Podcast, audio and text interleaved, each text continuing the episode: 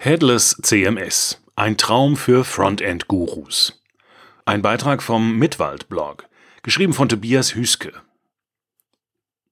WordPress, Typo 3, Drupal, Neos, der Markt ist voll von gewöhnlichen Content-Management-Systemen.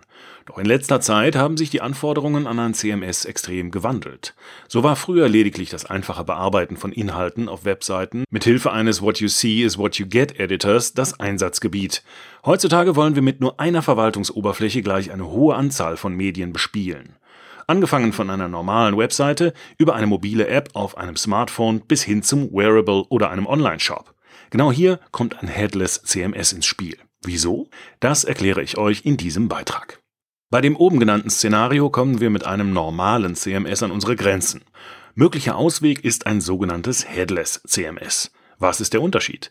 Bei einem traditionellen CMS sind das Front und Backend eng verzahnt. Das sieht bei der Headless-Variante anders aus. Hier kümmert sich das Backend, verbunden mit einer Datenbank, um die Bearbeitungsfunktionalitäten sowie die Bereitstellung einer API, Programmschnittstelle, und verzichtet komplett auf ein Frontend. Für die Erstellung eines Frontends, welches die im Backend eingetragenen Daten ausliefert, muss sich der Betreiber in Eigenregie kümmern.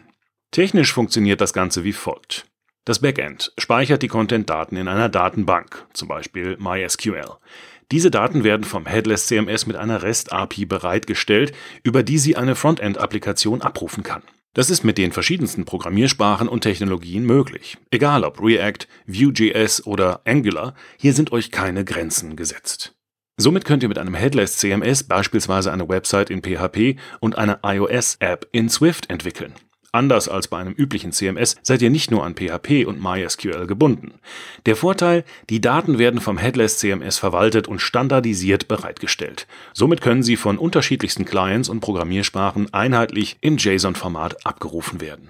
Natürlich gilt hierbei immer, abgerufen werden kann nur das, wofür Berechtigungen vergeben sind.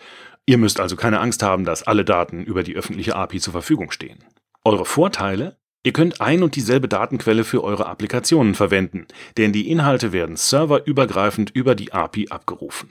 Im Umkehrschluss habt ihr es mit weniger Komplexität zu tun als bei einem normalen CMS. Außerdem könnt ihr eure Frontends in verschiedenen Sprachen entwickeln und habt zumeist zusätzlich eine hervorragende Skalierbarkeit.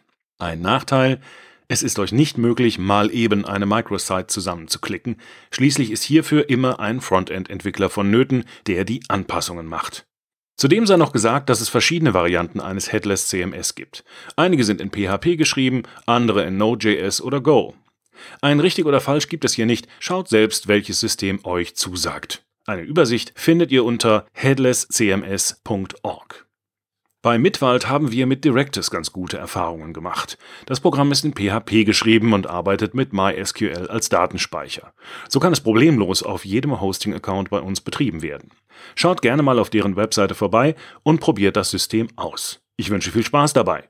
Solltet ihr Fragen dazu haben, schreibt sie gerne in die Kommentare. Der Beitrag wurde eingelesen von Frank Lindner, Sprecher bei Narando.